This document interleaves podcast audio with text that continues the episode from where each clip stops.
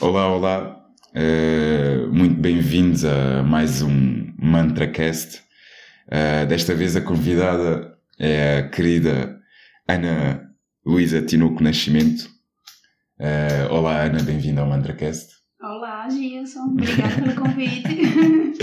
Sim, Ana, eu, eu convidei-te mais a propósito, porque eu soube que na altura que eu falei contigo estavas a, a, a, a, prestes a lançar o teu primeiro livro, o teu primeiro filho. Antes de mais, Ana, como é que te sentes? Qual é a experiência de trazer algo teu para o mundo? Um, algo com o teu nome? Não filho, mas se calhar comparativamente. Podes, achas que podes comparar um livro a, a um ser? Ou... Tem sido. Tem, essa experiência não foi ainda, né? Tem sido um pouco arrebatadora. Nunca foi algo muito planejado, foi um filho não planejado, digamos assim, né? foi um acidente? foi um acidente. Não foi mais ou menos um acidente. um acidente propositado, se calhar. Um acidente um pouco propositado. Mas é isso, é o primeiro, nunca imaginei que, que existiria. Mas é aí, tá no mundo, né? Fazer o quê? Agora lidar com essa ansiedade. Sim, mas é, é, engraçado porque eu, eu, pelo menos eh, penso que um livro será algo que requer bastante concentração. Uh, mas tu sentes uma certa violência uh, à volta do, do resultado final do, do livro. Um, ou, pelo menos comenta a minha interpretação, não sei se estou correto ou não. Eu sinto uma, uma espécie de violência, sim. Mas violência não precisa ser ruim. É tipo. Sim. Tem sido meio arrebatador essa ansiedade. Quando eu publiquei, a gente estava até conversando aqui antes, né? E o dia que eu publiquei, eu fiz: Meu Deus, é isso mesmo? Tive crise de ansiedade e pânico na, durante a madrugada. E é isso, todo mundo agora vai descobrir a verdade, não é mesmo? Não tem mais como fingir. Mas tem sido isso. Tem sido uma experiência. Sim, uh, uh, mas a tua ideia do que é um livro uh, mudou ou foi igual ao antes de teres editado um livro? Não eu acho se... que mudou. Sim. Eu acho que o processo ele foi tão orgânico, na verdade. Hum. As coisas aconteceram. Um... Aconteceram. Aconteceram e nunca foi uma coisa muito planejada. Tipo, na verdade, meu pai é poeta, ele tem 500 bilhões de livros publicados e poesia sempre fez parte da minha vida, mas Sim. nunca imaginei que faria parte mas, através de Mas é engraçado porque uh, o, o poema surge já numa fase em que se calhar já estavas formada. O poema, a, a escrita, ou o, o, livro. Em que eu já estava formada o quê? Uh, a nível de pessoa, já. Portanto, não vinha uma ideia desde a da infância. Uh, foi um. Não, não vinha. Não tem muita essa coisa romantizada de tipo, ai, desde criança eu me sentia poeta. Talvez eu fosse poeta na mas... forma de olhar para as coisas, mas não de, de colocar no papel, sabe? Hum.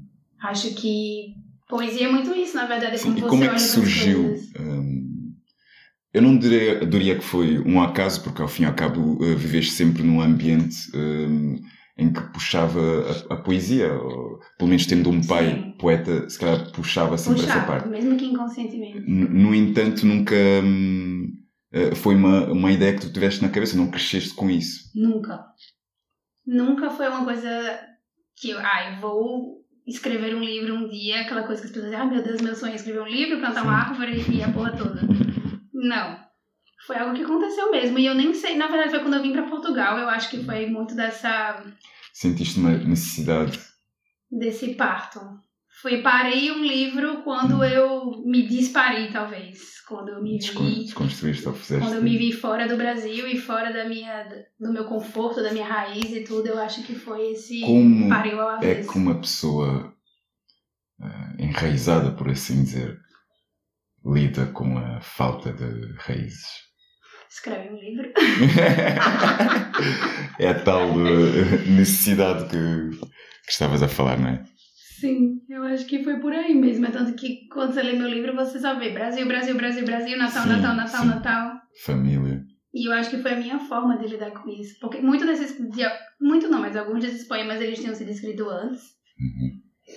E quando veio a pandemia, que foi o. A sensibilidade dentro da sensibilidade, né? A sensibilidade de ser um corpo estrangeiro e um corpo estrangeiro dentro de uma pandemia, eu acho que isso começou a mexer muito com a minha cabeça. naquela coisa, ou eu vou fazer alguma coisa com essas palavras todas, ou eu vou surtar. Hum. Então eu resolvi começar a compilar as coisas que eu estava escrevendo já fazia um tempo. E comecei a escrever muito mais. Na pandemia eu acho que eu não escrevi tanto como eu escrevi. Eu, eu Exato. curiosamente, para mim, a, a pandemia veio suprimir um bocado essa, essa criatividade. Porque a minha escrita era muito. É muito visual, aliás. É, é, eh, vem, vem muito através de experiências. E o facto de ter andado fechado eh, fechou um bocado essa janela que eu tinha, pelo menos em mim. Mas em ti, eh, o facto de estares fechada eh, pôs-te mais focada no, no, no- no processo de escrita. Foi. Mas é interessante, né? Porque cada um teve sua forma de lidar com isso. Uhum. E talvez eu acho que por já estar tão fechada, Sim, já. e por já ter sido sempre muito fechada, eu acho que foi o momento que eu me abri. Exatamente. Pra mim, primeiro. Porque o exterior equivaleu-se ao, ao interior. Exato. E- Foi essa abertura. Interessante. E eu tinha uma passagem para ir pro Brasil, na verdade, quando começou a pandemia, né? E eu tive que perder a passagem por causa disso tudo. E eu acho que isso mexeu muito com a minha cabeça. Fazia três anos que eu não ia do Brasil e eu acho que eu comecei a experienciar o estar no Brasil não estando, mas dentro de casa. Que foi quando todas essas memórias afetivas surgiram e eu fui colocando tudo no papel, mas nunca com o objetivo de publicar.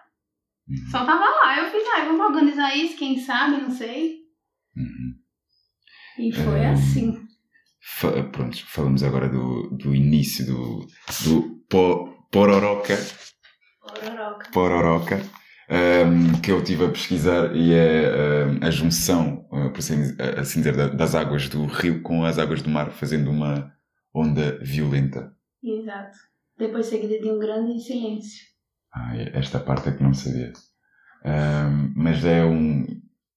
ah, aliás, o, o nome ahm, vai em contra a, a sensação em que tu estavas, ou que tu estás quando criaste o livro, ou a sensação que tu queres dar às pessoas quando lerem o livro. O nome, Qual eu é o acho que ele. do- O nome eu acho que ele antecede o livro. Pororoca, na verdade, é uma palavra que. Eu sou louca por palavras. Sim. Pororoca E foi quem- a minha e primeira quem- palavra E preferida. quem possa ter a oportunidade de ler esse ótimo livro ah, vai ver muito isso que estás a falar. Desculpa. Sim, mas é.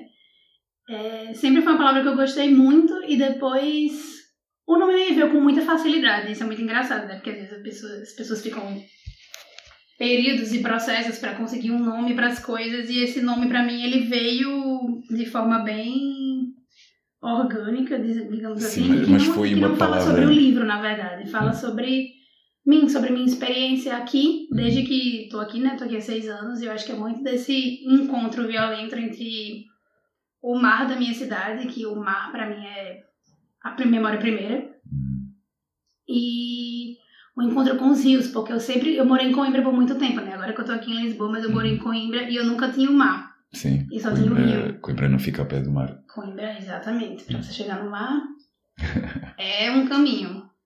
Sim, mas eh, falando de Coimbra, eh, foi em Coimbra que, estando longe, tu estiveste, se calhar, o mais perto de casa eh, desta tua aventura aqui na, nas Europa.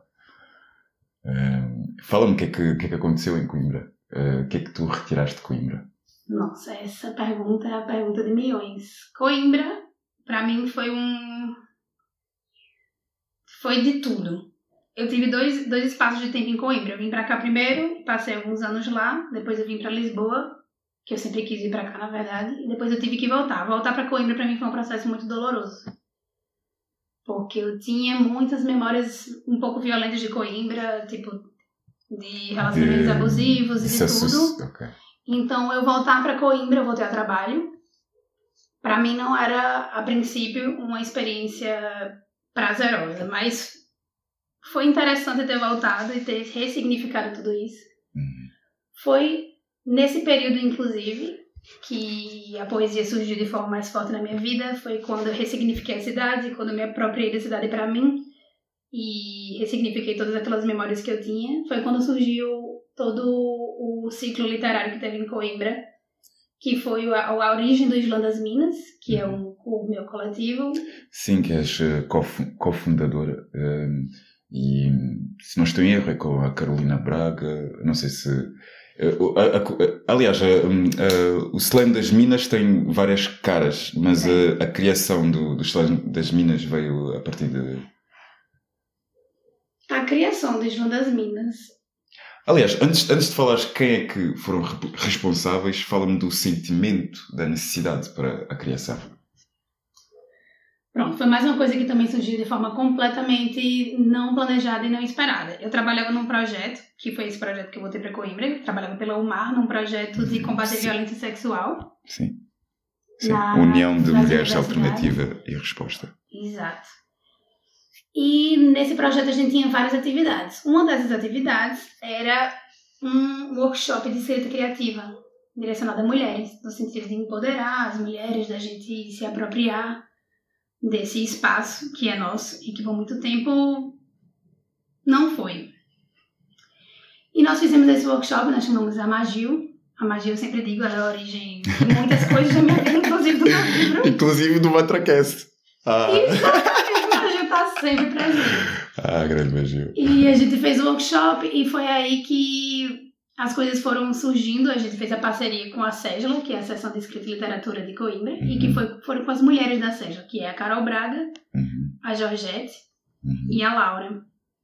E foi a partir daí que a gente resolveu fazer, ah, então vamos fazer um workshop e além disso vamos fazer um ciclo, vamos fazer um sarau só de mulheres, aí surgiu o sarau das minas, e uhum. vamos fazer um islã. E o islã das minas surgiu daí. Sim, mas eh, surgiu de uma necessidade de haver repre- ocupar. representatividade. Exatamente, de ocupar esses espaços, de as mulheres serem protagonistas desse espaço, que muitas vezes a gente vê que as mulheres às vezes Principalmente poemas a, a mulher eh, estrangeira. eh, Exatamente, mulher estrangeira porque, por coincidência ou não, eu não acredito muito nessa coisa de coincidência, éramos todas mulheres migrantes e que tinham, tínhamos a necessidade de fazer uma resistência através da poesia, através da- das palavras, e foi um lugar que a gente encontrou e por acaso as coisas elas escalaram muito rápido. A gente, quando a gente deu por nós, a gente estava participando no sarau e foi a primeira vez que eu recitei um poema meu, de autoria minha. E eu tava super envergonhada, nem disse que era minha, né? As meninas, tipo, ai, que lindo esse poema! E eu tava, ai meu Deus, é meu! E foi assim que eu resolvi participar do primeiro slam que a gente fez. Do primeiro slam não, o slam Coimbra, na verdade. O slam das Minas que a gente fez, eu não participei porque eu ainda não tava me sentindo preparada segura. mentalmente.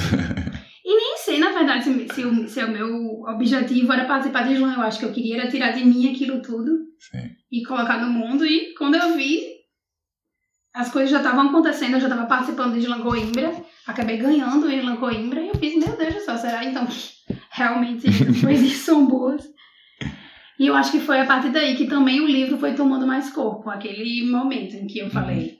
Agora Sim, eu fui é- colocando no, no- compilando as coisinhas, Uhum. sem objetivo nenhum, as coisas acho que começaram a ganhar um pouco mais de objetivo. Eu comecei a pensar, é, talvez isso eventualmente saia para o mundo. Uhum. E Pronto, foi daí. e, e- Coimbra eh, também, de certa forma, eh, representou uma mudança na, ehm, na tua perspectiva de, de, de vida profissional ou, ou do que é que queria, querer- do que é que queres fazer para o resto da tua vida. Ehm, vieste inicialmente estudar eh, Direito, não foi? Eh, mas em Coimbra eh, descobriste eh, estudos de género. Sim. Um, e pronto, no- novamente isto vem um, um, a- a tua ideia de como a mulher é posicionada na sociedade de hoje em dia. Exatamente. Eu falo sempre, eu tenho essas memórias um pouco negativas de Coimbra, mas eu sei que é bem injusto, na verdade, porque Coimbra mudou a minha vida. Eu sinto que eu, Para bem ou para o mal, para o muito, pro muito bem. para muito bem, sim. Eu me sinto muito essa coisa que eu falo também na minha bio. né? Eu fui criada em Natal, mas eu acho que eu fui mesmo recriada ou descriada, não sei, em Portugal, especialmente em Coimbra, porque eu vim dessa coisa do direito e tal, mas que eu já não, não, não me identificava muito e comecei a estudar mais a coisa do direito, mais sobre uma perspectiva de gênero. E foi aí que as coisas foram se foram E- acontecendo. Até que eu vim pra cá pro doutoramento de estudos de gênero, mas foi algo que foi mesmo descoberto mais em Coimbra. Um, pronto, eh, pegando no, no estudo de géneros, eh, os géneros vai para além do, do sexo. O, o sexo é a diferença biológica entre homens e mulheres, enquanto o género eh, se refere às relações e papéis que são eh, socialmente construídos eh, dentro do- dos sexos. Um, como é que tu achas que podemos Ou achas que podemos chegar algum dia à igualdade de género? Isso é uma coisa hum, atingível? Olha, isso é, isso é uma coisa atingível, mas ainda é um caminho grande a ser percorrido e que é um, um, uma coisa muito interdisciplinar, que é o que a gente chama de mainstreaming de gênero, né? Tipo, o gênero tem que começar a adentrar várias camadas. Eu costumo dizer que existem alguns pilares que foram os responsáveis pela, pela construção dessa desigualdade de gênero. Uhum. Os pilares vão desde o direito, a religião, a ciência, a arte, a forma que a mulher é retratada na arte, sempre como um objeto uhum. e não como um sujeito. Uhum. Então eu acho que por esse, por esse mesmo caminho pode-se fazer o caminho vez, que é o caminho da desconstrução. Começar a adentrar esses espaços, mas agora num sentido de uma igualdade de gênero, como já tem acontecido em muitos ambientes. Uhum. Como, por exemplo, na, nas músicas, na publicidade, na, nas artes plásticas, no momento em que a mulher para de ser apenas a musa, mais passa a ser a própria protagonista, a artista, aquela que pinta. E na, não só as, leis, e as leis também, as leis que. Nós já temos, na verdade, uma legislação muito boa é... de, de gênero, mas às vezes os aplicadores da lei Sim. ainda precisam mudar muito das mentalidades. Então é tudo, da, da tudo educação, isso tem que agir. É? Exatamente, Sim. a educação. A educação para a igualdade, a educação sexual. Vendo a. Aliás, não podes ver, mas eh, vês sempre uma linha no, no, no avanço do, do, ser humano, por assim dizer. Obviamente que as coisas agora não estão como antigamente, mas há, há sempre uma mentalidade de mulher é mulher e homem é homem. Uh, e a minha questão é, é pensar se algum dia a igualdade será algo realista ou a mulher será sempre mulher, mas conquistará um, um, um lugar acima do que está hoje em dia.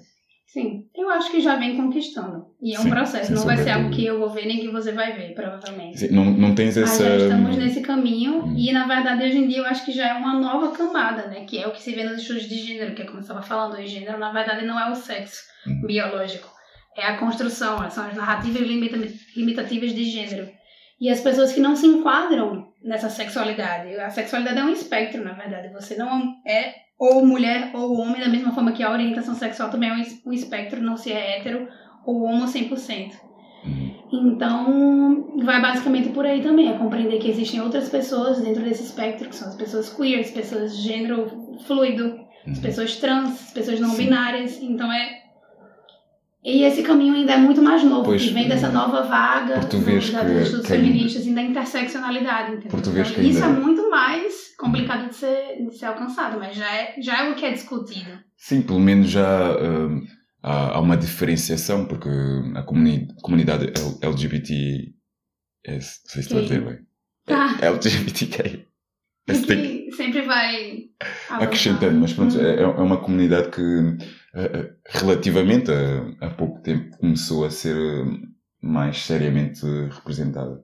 Uhum. E, e, pronto, tu vendo essa evolução, essa evolução tardia, não tens uma perspectiva de que haja uma igualdade para, para tempos próximos? Né?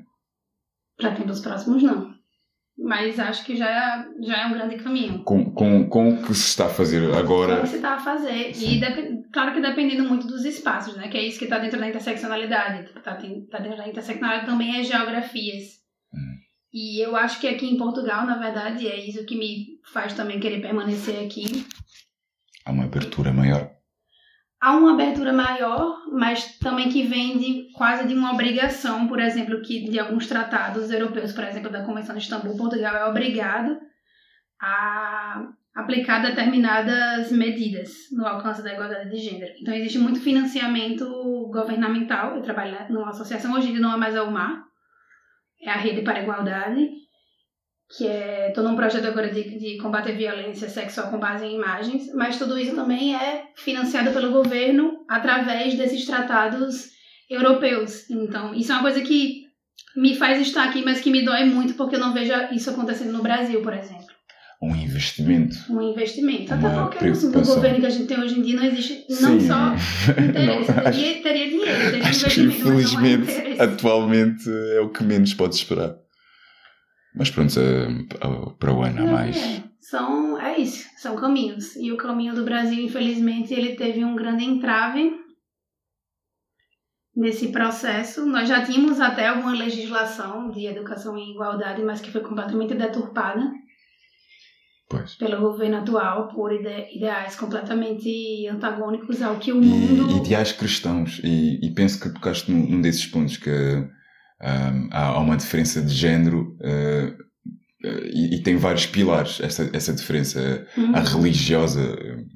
Eu estou a falar da religiosa porque precisamente o presidente atual é uma pessoa que considera-se religiosa de Deus e muitos dos fundamentos E para pode oprimir. ser religioso, ele só não pode colocar, confundir as coisas, né? Porque existe uma, uma, uma constituição que diz que o Estado deve ser laico e, na verdade, ele mistura completamente e dá no que dá, né? A origem, eu considero, na verdade, que a origem de toda essa desigualdade de gênero vem exatamente de muito das religiões que foram construídas pelos homens. E quando eu falo homem, não é neutro, não é masculino universal, que eu detesto essa merda de homem com maiúscula, mas foram mesmo os homens que construíram, que escreveram é, que a mulher veio da costela de não sei quem. Eu não vim da costela de ninguém.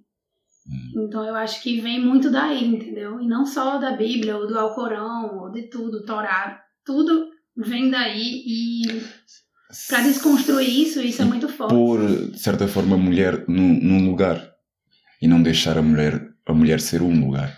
Exatamente.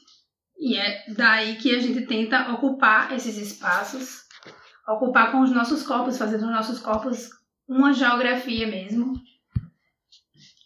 E tentar mudar essa realidade aos poucos. Tem que ser assim. Sim. Gente Demora o tempo que demorar, o que importa é o, é o que nós fazemos no presente para, para mudar o futuro. Exato. E E, tu, honrando, e através honrando da- o passado, né? Honrando Sim. as mulheres que fizeram antes de Exatamente. nós. Para que as próximas também continuem fazendo e que em algum momento. Vai mudar. Sim. Vai acontecer. Sim, vamos ser positivos. Ahm, mas pronto. ahm, a importância da representatividade, sim, para mudar o futuro. Ahm, e pronto, falando mais do, do livro, ah, a Andreia, Seu Joares, Emanuel, Adele, André. a trans- transgênica.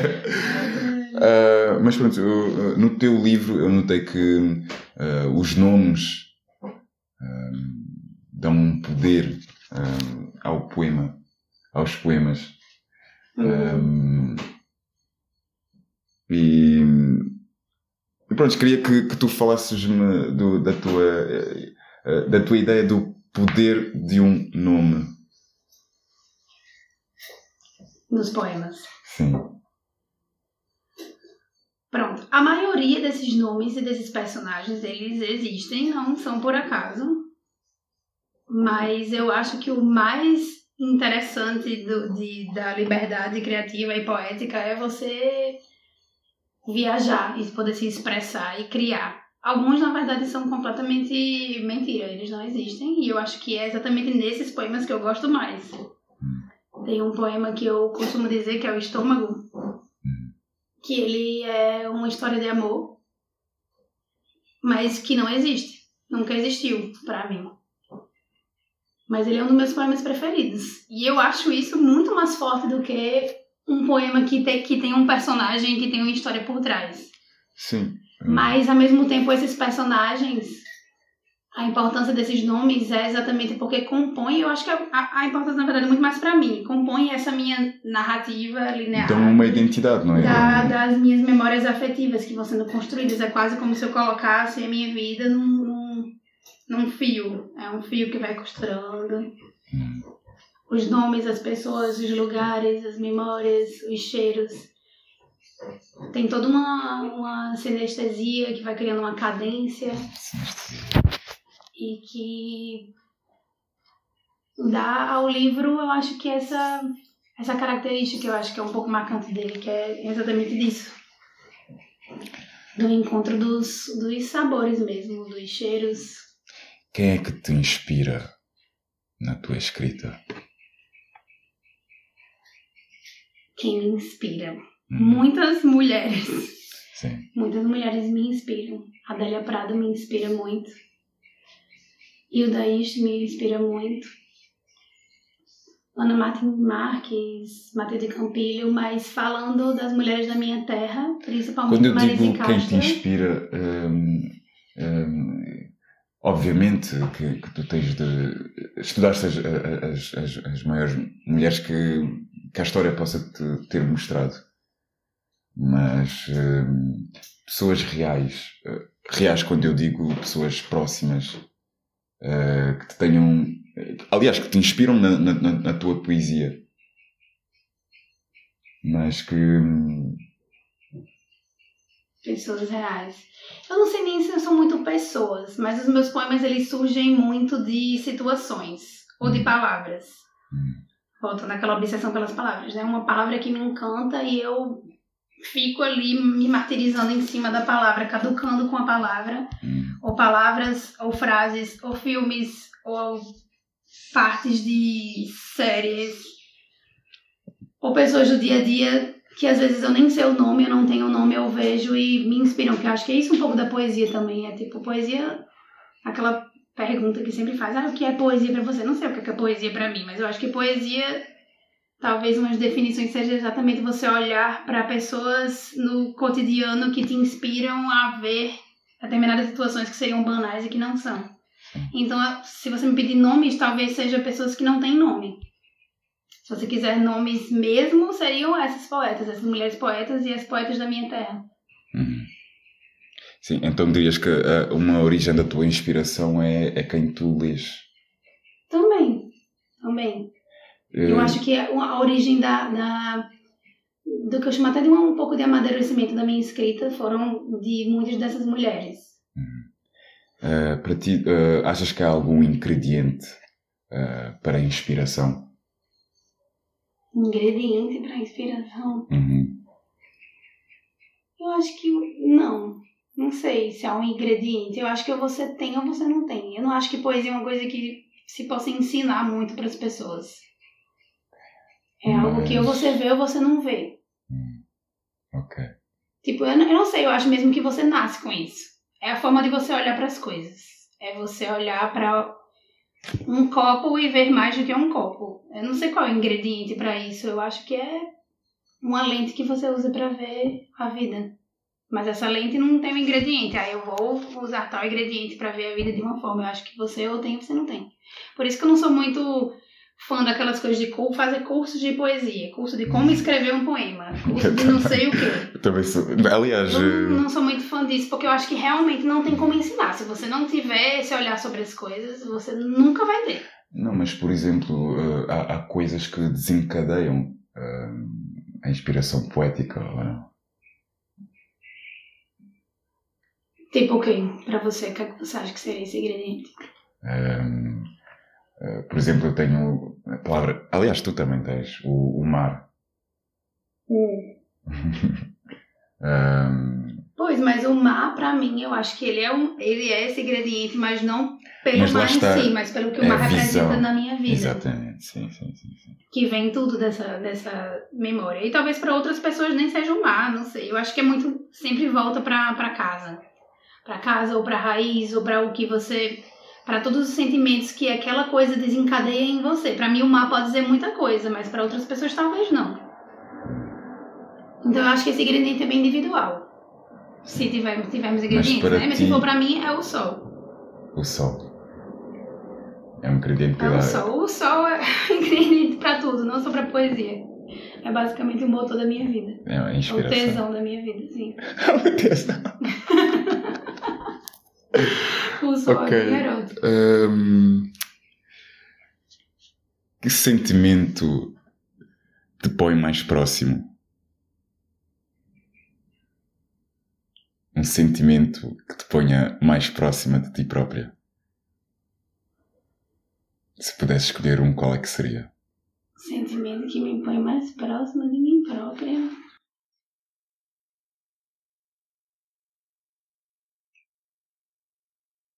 Aconchego? Porquê? Aconchego de casa. porque eu acho que é quando eu me sinto mais perto de mim. Mais plena. Aconchego. Mais eu. É isso. Ok. Mas eu tô pensando aí sobre o sentimento que me deixa mais. Saudade me faz eu querer estar mais próxima de mim própria. Mas o aconchego, quando eu tô em casa, quando eu chego em Natal, quando eu entro no mar e é um mar quentinho e eu tenho o sol e eu tenho casa, meus amigos são minha casa, minha raiz, eu falo no meu sotaque, todo mundo me entende quando eu falo e não fico tensa de falar, porque às vezes eu fico. Eu Podemos só ligar que está a tornar. Liga pelo menos uma luz, né? Mas adoro escuro. Mas eu acho que é isso, gente, essa parte que eu falei. O aconchego é o sentimento que faz eu me sentir mais próxima de mim própria e a saudade é o sentimento que me faz querer Mais um. estar mais próxima de mim própria. E tá bom já ainda, não? Falta quanto? Vá, termina, deixa eu terminar. Não, eu, isto, é, isto é consoante as tuas respostas e, e acho que estás a. Porque eu não tenho um tempo para, para entrevista. Tá. Isto é consoante o, o que eu vejo que tu estás a, a, a tirar. Qual é o teu maior medo? Porra, Gilson, você tem perguntas. Meu maior medo.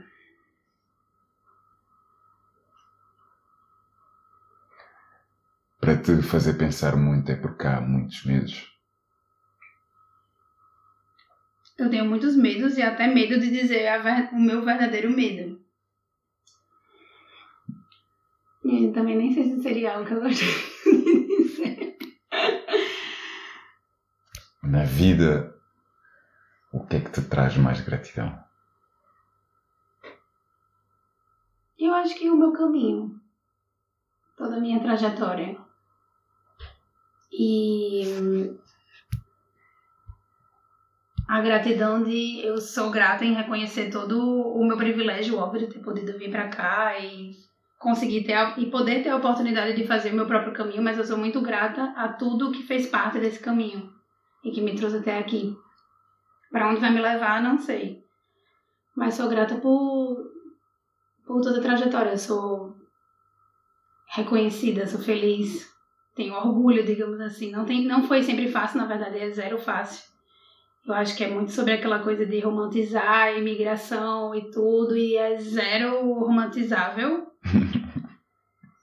Mas eu me sinto muito grata, até não só pelo privilégio, mas por mim também, por ter tido a coragem e a determinação de conseguir permanecer e perseguir a minha, a minha verdade, descobrir na verdade quem, quem eu sou, que eu cheguei aqui há seis anos atrás e hoje em dia eu me vejo completamente diferente, num caminho completamente diferente. Alguma vez eh, no passado imaginaste como és hoje? Não, Isso é uma coisa boa ou má? isso o que? Não ter me imaginado quem eu sou hoje? Não teres imaginado como serias hoje? Acho que é nem bom nem ruim, só é. Só é do jeito que foi. Talvez seja bom porque não. Não, não sei, não, não houveram muitas expectativas sobre tudo isso. E isso da, da, da poesia e do que eu falei de ter tido o meu pai na minha vida, nun- nunca.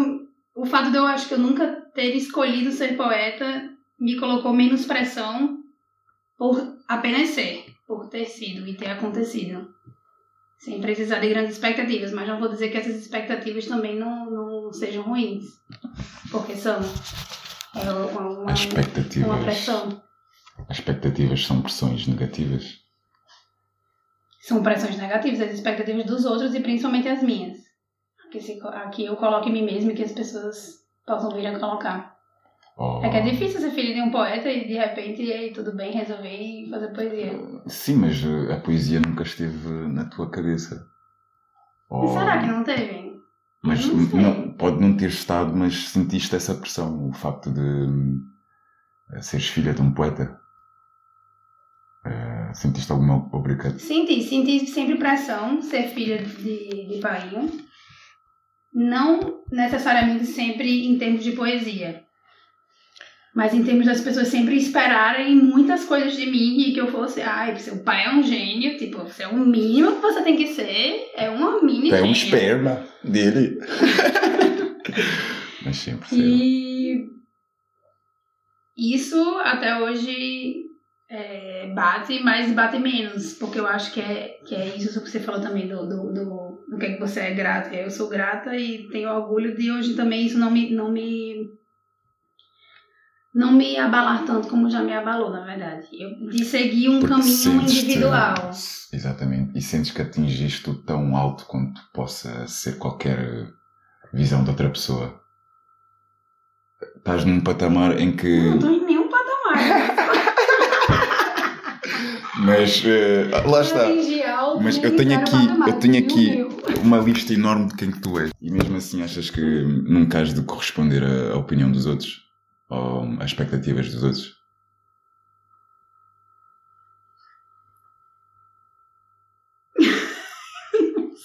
É muito complicada a pergunta. É complicado, menino, você devia ter me avisado que essa entrevista era profunda desse jeito. Hum, É quase uma terapia. É pra eu eu sei começar a chorar é um agora. Cast. É um mantra cast. É um mantra, cast, é verdade. Tu não viste o meu epílogo, não viste a minha descrição. Qual é essa Ehm, descrição? Hum, agora depois vais ler. Mas o meu objetivo é que as pessoas estejam mesmo eh, no centro delas próprias. imersão terapêutica. Tudo bem. Uhum, Já estamos até falando do meu pai, é quase uma psicanálise. uhum. Mas percebe-se, eh, não te preocupes, eh, que depois eu corto isto, mas percebe-se de certa forma que hum, o teu pai tem uma presença enorme na tua vida, mesmo que seja a pressão, a parte da pressão. Tem, mas coitado, eu acho que, é, que a pressão não vem dele. Vem dos De jeito nenhum, muito pelo contrário. Na verdade, meu Sim, pai, é. ele tem sido... O que é que o teu pai achou do teu livro? Adorou. Adorou. E foi bem, foi bem inesperado, mas ao mesmo tempo eu falo essas coisas, mas eu antes mesmo de, de publicar e tudo eu mandei pra ele. Eu quis, eu, Sentiste eu quis que- compartilhar esse momento com ele, eu quis Por que fosse uma coisa nossa. Eh, por ele ter um. Aliás, eh, posso fazer isto de outra maneira, esta pergunta. Eh, por ele ter já um, um estatuto, achaste que a opinião dele era mais válida do que qualquer outro? Ou ehm, eh, a opinião dele só simplesmente é uma referência? Eu acho que existia um momento em que a opinião dele era mais importante de todas. Até que alguma coisa mudou em mim e eu parei de. de... Procurar a aprovação. Sim. Eu não sei se foi porque eu obtive a aprovação, mas eu acho que não. Eu acho que é porque a gente tomou rumos diferentes. Poeticamente falando. Eu comecei a perceber que eu não tenho absolutamente nada a ver com a poesia que ele faz. Que temos estilos pelo muito diferentes. método ou pelo que é escrito? Pelo método, pelo que é escrito, por tudo. É muito diferente. Então comecei a perceber que talvez essa comparação ou essa expectativa não fazia o menor sentido. E eu comecei a receber re- reconhecimento em outros lugares que pra mim faziam mais sentido. E comecei a meio que percorrer um caminho meu, individual. E não queria mais interferências dele. Porque eu queria fazer isso por mim. E que bom que é com a aprovação dele, que é bom que, bom que ele gosta. Mas não, não, não foi mais algo indispensável, digamos assim. Era um caminho meu. Sem sombra de dúvidas e, e estás a caminhá-lo muito bem. Ahm, Ana, o que é para ti a anestesia ou, ou estar anestético, anestesiado? Você fala isso por causa dos meus poemas? Sim, ou Dá pelo menos eu isso Em senti. anestesias e tudo? Sim, sim, senti Não, que é- não é podia. nada metafórico nem poético, não é a anestesia mesmo. Aquela que você toma pra cirurgia e você dorme. Mas Mas isso talvez não seja muito. Não, não, mas eu acho interessante porque hum, ao, fim, ao fim e ao cabo é uma escapatória e o, o estares anestesiado é não sentires nada. Eh, tu sentes que sentiste muito a tua vida inteira Eu acho que eu sinto uma muito a coisa que bloqueasse inteira isso. E é insuportável. Por isso que eu falo isso muito na anestesia, porque é o momento que eu paro de sentir. É tão ótimo, você toma aquela coisinha, daqui a pouco você tá apagada, passa um dia inteiro apagada. preciso sentir muitas coisas, porque eu sinto muito o mundo. E é isso que eu tava falando em relação à poesia. Você não tem como ensinar as pessoas a sentir. E eu sinto demais, e às vezes é muito insuportável. Nem eu me aguento.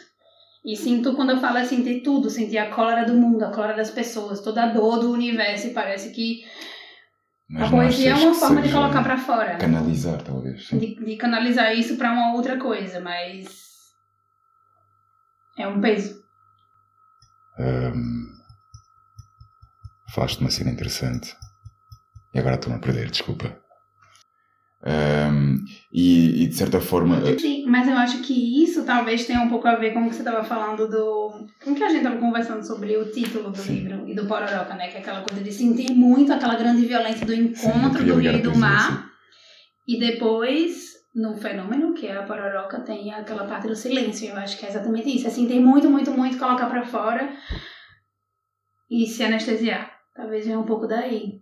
Esse processo do livro. É Talvez agora esse silêncio seja essa busca por essa anestesia para ver se eu paro de sentir um pouco. E eu sinto muito isso no, no dia a dia. Às vezes eu até converso com amigos ou com ex.